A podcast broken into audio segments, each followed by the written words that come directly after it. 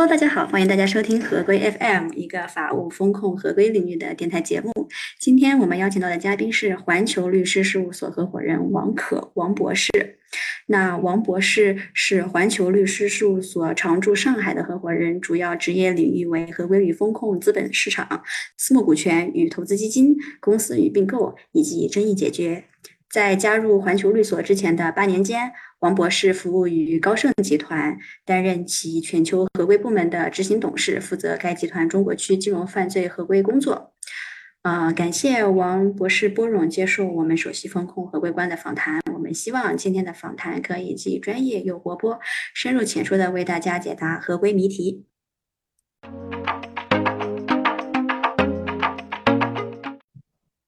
呃，王博士，您本科是理工科，钻研的是地理。那法学院研究生毕业后呢，选择了留校教书，后又赴美国去攻读刑事司法博士学位。回国之后，加盟了海通证券做合规，而后又加入高盛做金融犯罪合规。现在呢，是在环球律所做这个律师。那。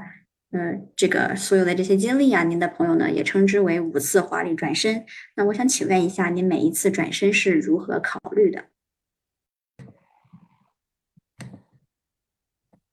从我的这个个人经历上来说，哈，我我本科是学地球科学的，是地质学的，嗯，专业是岩石矿物，是非常，嗯，理科背景的。那当时来说的话，就在考虑的就是说以后工作的问题。所以说的话呢，就选择了，然后要要做一个更实用一些一些的一个专业，后来就就起了念头去考法学院的研究生。嗯，当然考法学院的研究生的过程当中，就是后来考上以后来说的话呢，然后读法学呀，嗯，实际上一直也想着呢，要有机会去出国。这种情况下来说的话，实际上对我来说是很自然的一个事情。那因为没有。机会，然后的话呢，所以一直就先留校教书了，然后后来来说的话，拿了奖学金，然后才去了美国去读读书。嗯，读书当然也是和呃法学有关的，这个呢是和这个呃我我我们我我们在国内来说的话，嗯叫刑事司法学，实际上在美国来说的话呢，这个学位实际上不是在法学院，它是在啊它是在那个人文啊科学的这种领域，它它是它的这个研究。啊，包括学位来说的话呢，也是一个学术性的一个一个工作。那从从这个角度上来说，读完书了，然后又想着这是下一步的工作呀、谋生啊，所以说的话呢，回国的时候，当时也也没有做多过多的考虑，就准备回国。回国以后找工作嘛，就是有机会的话呢，就加入了海通。所以说这种这种这种跨度来说，或者说从专业背景啊、发展方向的跨度上来说的话，我觉得。都挺合情合理的，我我我我我我没觉得他有多大的这种跨度，嗯，当然了，嗯，在海通工作了将近六年的时间以后，有机会去高盛，我觉得这是特别大的一次，呃，转折，因为他是从一个纯内资的一个公司转到了，呃，所谓的就是最好的国际性的投资银行。那么这种这种转折来说的话，也也是是非常大的。我觉得来说对个人的挑战来说的话也很大。那也是因为这种转折来说的话呢，给我了更多的机会，然后去去继续我，嗯，不论是个人职业发展方向的这种兴趣，还是个人，嗯，对法学啊，对于研究的兴趣来说的话，我觉得我觉得在高盛的这个工作期间来说的话，给我给我了很多这种机会。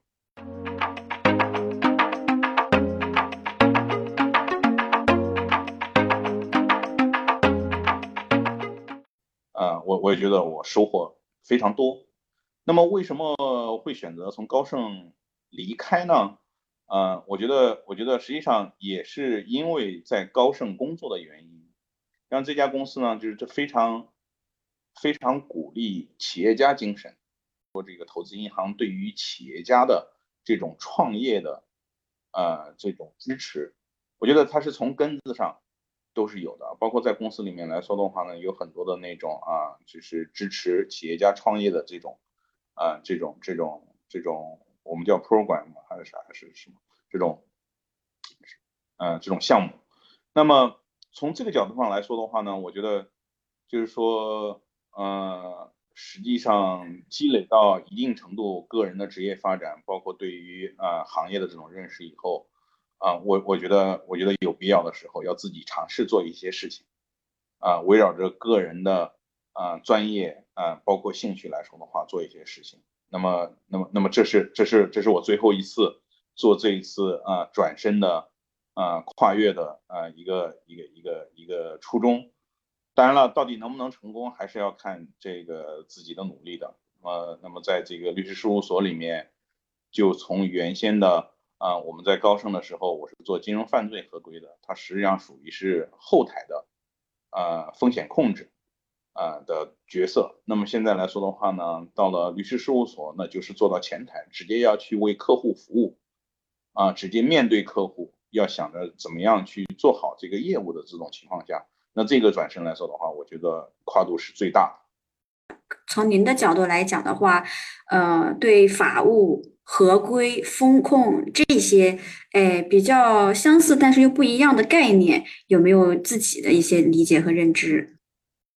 整个公司的运营的角度上来说的话，嗯，那实际上很多时候，嗯，这些都属于是不同的部门的。首先概念上，包括。从这个员工的职责分工、部门的职责分工上来说的话，就是有很明显的区别的。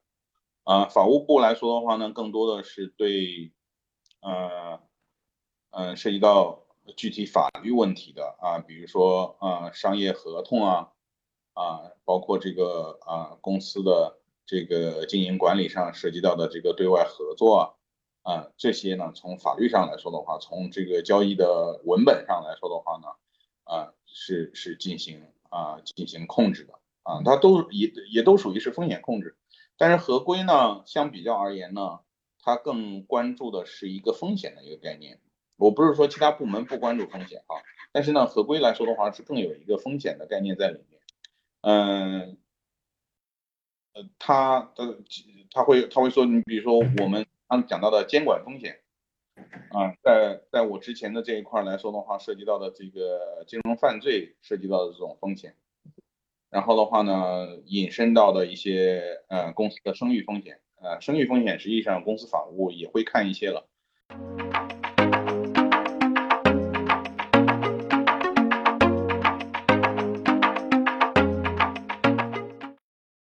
嗯，那从合规的角度上来说的话呢，很多时候。它不是说某一个法律规定了是什么样的情况，我们就应该怎么做，啊，而往往往往是呢，就是说有了一个法律的规定以后，啊，然后从公司管理的角度上，怎么样能够做到符合一项法律法规的要求，那实际上是需要合规的，啊，这个这个职能，啊，做很多很细致的工作的。那这里面来说的话呢，就是说。他他从这个公司的这个业务流程啊，包括这个对业务活动的这种监控，包括对人的啊，对员工的这种管理，对对对这个员工行为的这种管理，包括相关的这种培训，这都属于是啊合规的内容。所以相对来说的话呢，合规嗯是在一个法律规则的体系下来说的话，是做一些更精细化的一些落地执行的一些一些工作。嗯，简单的说来说的话，就是法务如果签了一个合同，合同里面规定了我们需要啊对外啊履行特定的这种义务的情况下，那一个公司内部怎么样能够做到履行啊这一类的这种义务的时候，就需要合规的很多具体的这种落地的执行的这种环节来落实。嗯，内控来说的话呢，是一个更大的概念。实际上，嗯，我我们通常来说的话，内部控制。嗯，在我的这个这个概念里面，实际上就包含了法务合规，包含了我们嗯经常提到的，比如说啊风险控制的内容，还有就是啊比如说呃第三道防线内部集合审计的这些职能都应该包括在这里面。嗯，那通常来说的话呢，大家在说内控的时候，可能概念上来说的话呢，就会是相对如果要和法务合规并列来谈的话，更多的时候内控讲到的是公司内部的风险控制部门，啊，质量控制部门，还有就是，还是是甚至说审计都一般都不放在这上面审计是实际上属于是集合呀这一类的这个第三道防线的内容，都是单独和他们并列起来的。这个这个是我对他的理解。嗯，那您之前是在海通证券做证券监管合规与法律咨询，那券商在合规方面具体会需要做哪些工作？哦，那个这个这个内容就很多了，就是，嗯，作为作为券商来说的话，因为它是我们经常讲，就是首先它是一个受监管的机构，它是，嗯，它是有有有着这个证监会，嗯发发呃授权的这个呃这个牌照的。那这里面来说的话呢，按照这个中国的这个证券监管体系上来说的话呢，那只有在有相应的牌照的这种情况下，呃，一个个金融机构才可以开展相应的这种啊金融活动。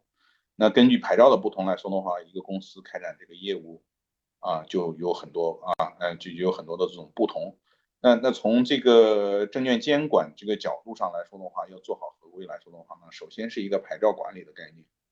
啊，有什么样的牌照做什么样的这个业务。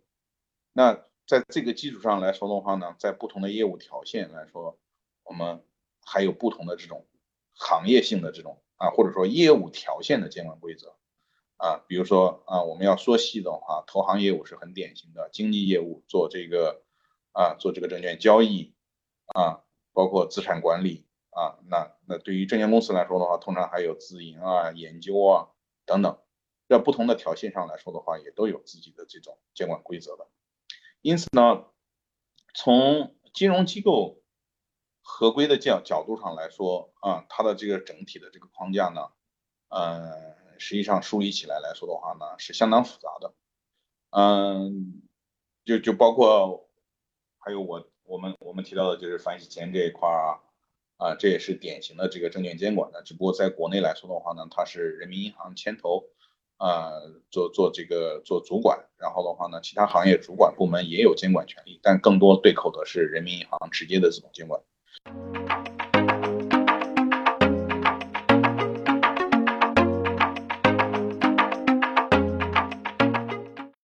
那对应的呢，对应的就是说，从合规工作的角度上来说的话，面对的呃监管部门也是不一样的，证监会啊。还有它的派出机构，然后再加上人民银行和它的派出机构，然后呢，如果涉及到一些具体的业务里面的话，还涉及到啊和这个，比如说和这个外汇管理有关系的啊，和外汇管理局啊，以及呃当地的这个呃金融监管部门啊，包括这个我们我们我们我们说的这个呃公安啊。啊，还有其他一些啊监管机关的这种对口的这种啊对口的这种啊关系啊啊，我说主要就是说是联络工作呀，涉及到的这个我们啊当时我负责的主要是监管联络这方面的这种工作，当然也包括了就是说啊除了这些监管部门和执法部门以外，还有一些就是说和交易所、交易所，然后几几大交易所加上几个期货交易所和这个啊中金所。等等这些这些这些部门啊这些机构之间的这种关系，所以说所以说从从从合规的工作上来说的话，实际上是非常非常复杂的。所以说现在来说的话呢，基本上每一家券商呢，它的合规部门的团队都很大，然后的话都有相应的这种分工，嗯，对应的这个不同的这种职能啊，包括业务条线的这种风险的这种管理和控制来说的话，啊，嗯，实际上都是一种体系化。啊，体系化成体系化的一个一个系统工程了，现在都是。嗯，刚刚您也提到了有一些和监管方面的这个联络，呃，其实我们现在就有一些金融机构啊，或者是一些其他的呃这个主体会觉得，哎，跟监管方、跟政府方面打交道，其实是一个很需要技巧的事情。这方面你有什么经验吗？嗯，是这个，这个是。这个是不是那么简单？嗯，也不是说，嗯，我们平常呢，就是说把关系处理好就可以了。嗯，这里面我觉得，嗯，最主要的呢，是一个，呃，是一个怎么样专业化的，保持一个专业化的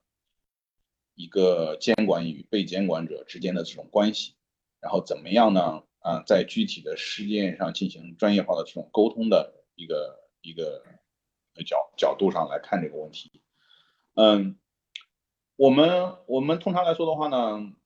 呃，我们经常遇到的这种问题呢是这样的，就是说，嗯，在这个实际的这个业务活动当中来说的话，嗯，公司呢，就是说金融机构来说的话呢，是实际经手、实际开展业务活动的啊这个主体。那么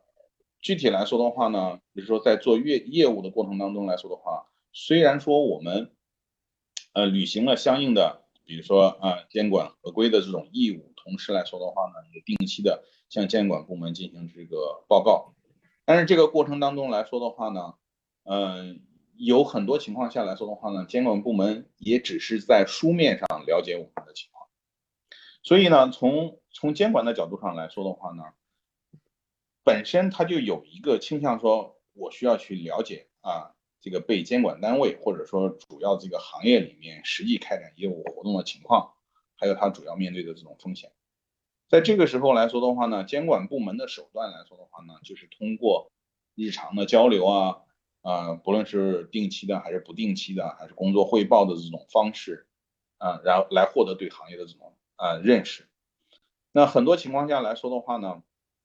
这个过程当中呢。就要特别注意怎么样做充分的沟通和专业化的这种啊，这这这种这种分享。这个过程当中来说的话呢，就是说涉及到一些具体的细节的这个业务活动、业务环节、业务流程过程当中的东西，监管部门的老师不一定非常熟悉。然后呢，对风险的认识、对风险的评价来说的话呢，很有可能呢，从业务活动的主体的角度和监管部门对这个风险的认识的角度上来说，也有不同的这种看法。因为你的视角不同，然后包括对这个事件的这种影响也是不一样的，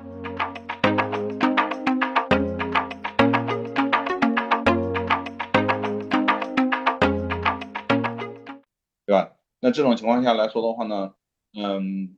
大家呢就特别需要就是说是是进行充分的沟通，互相理解对方的这种观点和对方的这种角度看问题的角度，啊，你比如说我们。打个比方，一我们通常来说的话呢，我们处理很多客户投诉的这种情况，啊，那客户投诉的情况，对于一个公司来说的话呢，如果说正常的话，现在都是上百万的这种客户，那零售客户的这种情况下，一个客户的这种投诉，很有可能来说的话呢，在一个公司里面来说，它的比例是非常非常低的，但是对于一个监管部门来说的话呢，它就是一个比较大的一个事情，因为这个投诉可能会引发其他一系列的。这种风险，比如说负面舆情的这种风险呀，啊，比如说其他一些啊，其他一些引发的一些矛盾的这种升级呀，甚至是涉及到这个诉讼的这种这种情况。因此呢，从这个角度上来说的话呢，嗯，金融机构看待客户投诉，在一在在一定的程度上来说的话呢，可能是一个风险管理风险。呃，风险降低的一个一个工作，但是在监管部门那个角度上来看的问题，可能是一个呃负面舆情，甚至是涉及到一个呃金融体系的这种稳定安全的这个问题。那大家对这个问题的视角这个不一样的这种情况下呢，实际上对很多问题的这种认识和处理，实际上经常会产生不一样的这种啊态度。这也是呢，就是说这也是一个学习的过程，就是说怎么样来看待这些问题，怎么样来处处置这些问题。那只有做了充分的沟通，理解监管部门关心的内容，然后的话呢，在处理的过程当中来说的话呢，我们才能找到比较合适的方向，大家呢都能够啊呃都能够这个妥善的处理好呃各方面的这种关系，然后能够保证各方面都能够满意。这一点来说的话，说起来容易，嗯，但是做起来很不容易。嗯，所以所以，呃，我我我我就说，我就说这个这个这个就是举一个例子吧，给你介绍一下。呃，实际上实际上做监管联络、做监管沟通来说的话呢，一定一定是要啊，一定是要能够站在对方的角度去看这种问题，理解不同的这种风险和它的这个它的这个它的这个造成的影响。嗯，其实有的时候监管部门他的这个立场，他的这个意图也不是那么的明确，就是金融机构想要去真正做到理解，也是挺难的一个事情，就是需要这个中间有一个那么一个解读的过程。对，没错。那这里面来说的话呢，嗯，实际上是一个互相的过程。嗯，因因为这因因为这个是看你沟通的，呃，沟通的情况，还有就是说涉及到这个问题的这个定性的这个问题。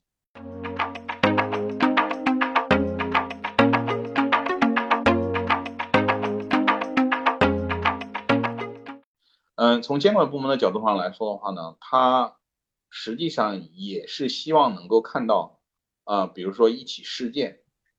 或者是一个呃业务方面的合规性的这种问题，他也希望能够看到作为市场参与者来说的话，对这个问题的认识。因此呢，从从这个从这个合规工作的角度上来说，这是从一开始甚至是一个沟通的过程。比如说我做一个新产品，做一个新业务，很多情况下来说的话呢，大家都会说这个到底合不合规啊？然后的话呢，有没有，嗯，有没有办法能够从监管部分、监管部门这边先拿到一个确定性的一个答复？然后的话呢，有一有一有一个这样的一个书面的呃认可，甚至是有些时候口头上的这种认可，就能够就能够比较保险的做下去呢？嗯，这个地方来说的话呢，实际上对于一些新产品、新业务来说的话。实际上不是那么容易的，因为从监管的角度上来说，大家也没有，呃，没有一个方向去看这些问题，所以这个时候更多的是一种，呃，沟通，然后的话呢，让让这个监管部门，包括自己来说的话呢，也能够深入的去理解认识这将要开展的这种业务，嗯，在这种情况下来说的话，很有可能，嗯，这个过程是一个，哪怕是一个是一个过程，而不是说。呃，一次会谈，然后就能够定调，然后的话呢，就能够解决问题的，有可能是一个啊，也有一个像一个试验性的一个过程。那在这个过程当中来说的话呢，双方对这个业务活动都能达到一定的这种认识，然后的话呢，最终能够形成一个比较统一的一个观点，然后呢，能够使这个新业务发展起来。那实际上现在来说的话呢，我们来看很多的呃，看很多的，比如说我们在互联网。嗯，这个公司这个平台下来说的话，我们就能够看到很多这种很典型的这种例子。然后呢，在一开始的话，大家也从从业务的角度上来说，实际上都是先做起来了。然后后来来说的话，发现了啊这边的问题，那边的问题，才慢慢慢慢开始了啊，有哪些监管部门应该介入，啊有哪些监管的规则啊应该进行约束等等的，慢慢的才出来。这这这个这个是一个这是一个互动的一个过程。嗯，确实，有的新业务它可能刚刚出来，大家对它的风险点呀，然后潜在的合规的这种问题呢，都不是很了解。作为金融机构也好，然后作为这种企业也好，它就是。先尝试的做一做，然后自己，哎，你甚至能够站在监管的角度上，看到自己可能会有哪些风险、哪些合规问题，然后和对方去沟通，然后再看这个业务到底能不能做。如果有需要的话，那可能有一个监管的沙盒啊，我们就尝试着一个小范围试点做一做，再看这个问题具体后面怎么去处理。可能也不是一下子问一下，哎，这个合规吗？啊，人家就会答复你到底合不合规。对你提到监管沙盒沙盒这个概念，这这是很重要的，就是说这个这个事情来说的话呢，就有点像我们现在做的好多呃数据合规方面的一些试点一样的，嗯，并没有很明确的这种规则。那么这种情况下来说的话呢，当然只是首先呢，就是说从监管的角度上来说的话呢，要有一种支持的态度。然后的话呢，嗯，从这个行业的角度上来说的话呢，嗯，起码来说的话，在这种支持的态度下去做一些创创新尝试，嗯，相相对而言来说的话呢，在证券呀、金融监管这个行业来说的话呢，相对的空间，嗯，是是是比较小的，因为大部分的这个业务活动上规模的这种情况下，基本上都是在严格的这种牌照管理下。然后，因为这个这个往往都会涉及到这个呃这个金融监管涉及到的一些问题，包括金融稳定啊、体系啊、系统化的一些一些设施啊、它的稳定性啊等等这些，嗯，包括它的这个就是服务的这种受众，在金融行业里面来说，因为它是规模化的，所以呢，相比较而言来说的话呢，监管部门在这个领域大都是相当慎重，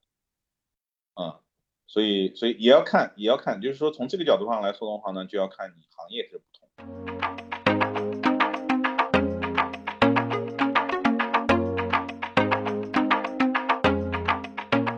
我从这个金融行业，然后跳出来，然后做这个律师服务，实际上就面对的客户的，呃，这个种就就就大得多了。那从从这个对问题的认识上来说的话呢，就是实际上也是有一个挑战的，就是说我传统的这个金融行业里面受严格监管环境下，啊，那市场主体它的这个行为规范和呃更大的这种。不同行业里面涉及到的，比如说公司的它的这个行为规范来说的话，可能在很多的业务创新上来说的话呢，我们的这种思维模式都是要发生一定的这种影响，必必须要去适应的。因为因为很多的这种这种思维定式来说的话呢，在整个环境发生变化了以后，也需要做一定的这种啊变化，然后的话呢，才能适应这个市场啊市场的这个要求。但是回回回过头来来说的话呢，如果谈金融监管来说的话呢，这块相对来说的话，还还还是还是还是比较要，就是说从从业务规则，从这个合规的这个呃规则上，包括就是说对风险的认识上来说的话，还是要慎重一些。呃，比如说最近来说的话，就是前面几天来说的话呢，那个呃中央啊又专门召开了一次这个改革深化改革委员会的一次会议，呃，那么专门谈到了比如说那个数据治理啊，还有就是平台经济啊，包括支付行业它的这个金融监管的这种规则，实际上实际上你就能看得出来，就是在很多业务创新的内容里面，如果一旦涉及到金融行业，现在整个的这个监管的口径都是偏严的，啊，要把它纳入监管，因为这里面来说的话呢，这个就是涉及到的，就是说是呃很很多内容，那就是哪些，你比如说我们现在见到的互联网平台公司啊，啊，包括包括一些科技创新型的，比如说金融科技公司来说的话，他们，嗯。他们的这个业务的触角，当它涉及到各种各样的这种金融活动业务的时候，那它带来的影响和国家对它的这个态度，你这两年来说的话，实际上可以很清楚的看出来啊，这个严格监管的这种趋势。但这里面来说的话呢，也有很多的这种问题，所以说我们也也是特别关注，也希望就是说能给自己的客户提供一些更专业方面的这种意见。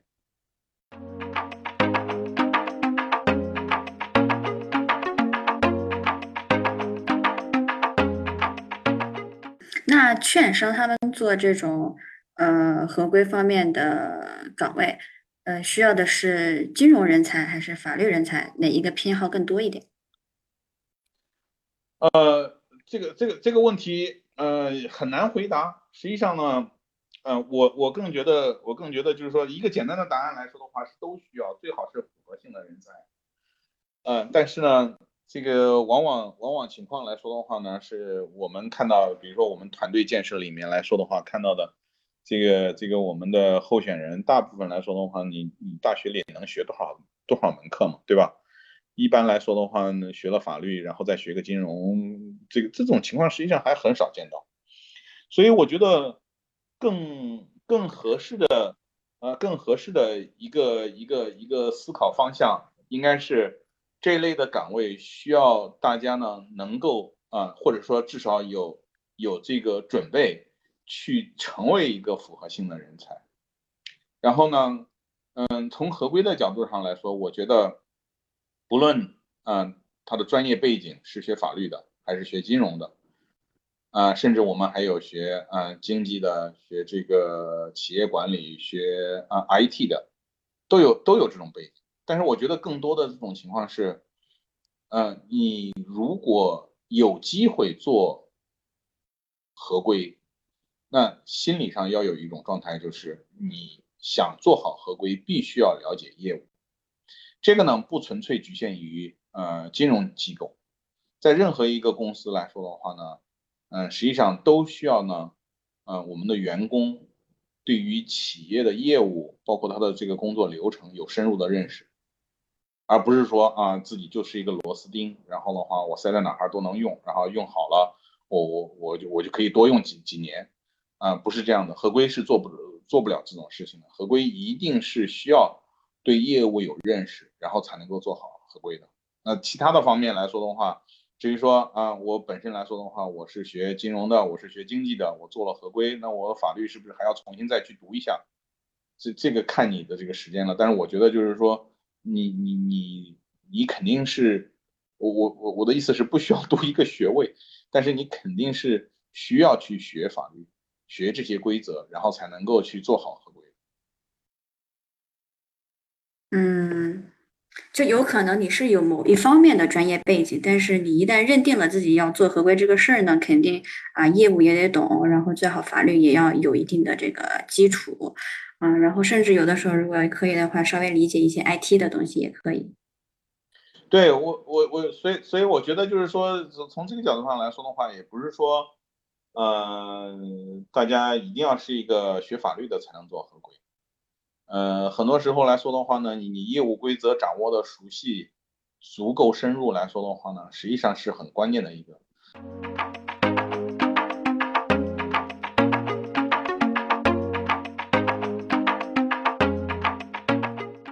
更多的时候，我们发觉的问题是我们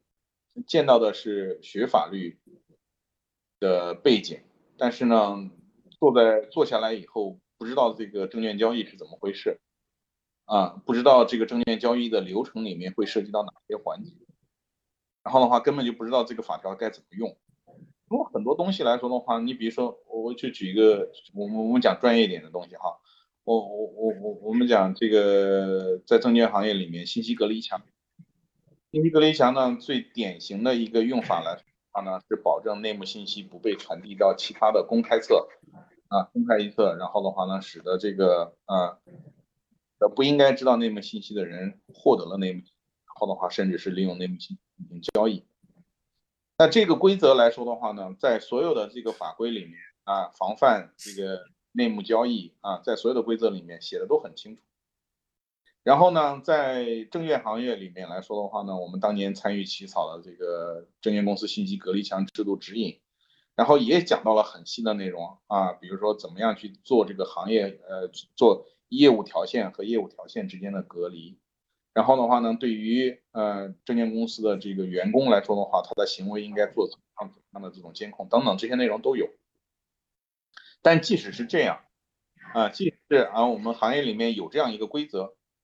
你拿给一般的啊，比如说我们我我们直接的说，刚入行的这个这个同事来说的话，就去读，然后坐在那儿就去看啊，你看看这个东西就可以做了。然后公司有一整套的信息隔离墙的制度，然后的话呢，在网上来说的话呢，还有相应的这种啊系统进行，呃部署实施还有管理，然后你就坐那块去看就行了。那到底啊问题发生了以后该怎么样处理？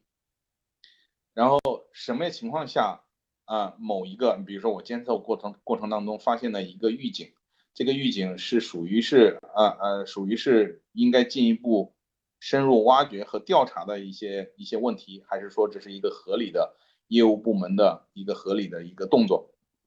等等这些内容来说的话呢，你你只是学了法律，然后的话呢，学了几天的这种金融业务或者是证券知识，然后做下来就能够做的是做不了，完全做不出来的是，啊，这个这个到最后来说的话，还还是要回到一个问题上，就是合规的工作是要有相当多的经验积累才可以做得起来。好的，感谢王博士参加今天的访谈，期待下次跟您聊出更多更有趣的合规话题。合规，请听好，我们下期再会。